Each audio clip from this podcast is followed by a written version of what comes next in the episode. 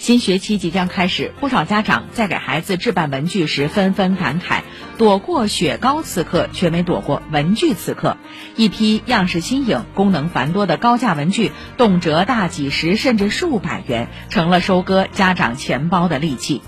上海新闻广播微信公众号的文章罗列了几种昂贵的文具，比如与动漫 IP 联名的一支中性笔能卖到五十五元，长得像玩具的文具，凭借电动功能，价格甚至可以闯进三位数。面对高价文具，一些家长表示会根据消费水平量力而行，积极引导孩子摆脱攀比猎奇心理。稍后的编辑推荐详细讨论。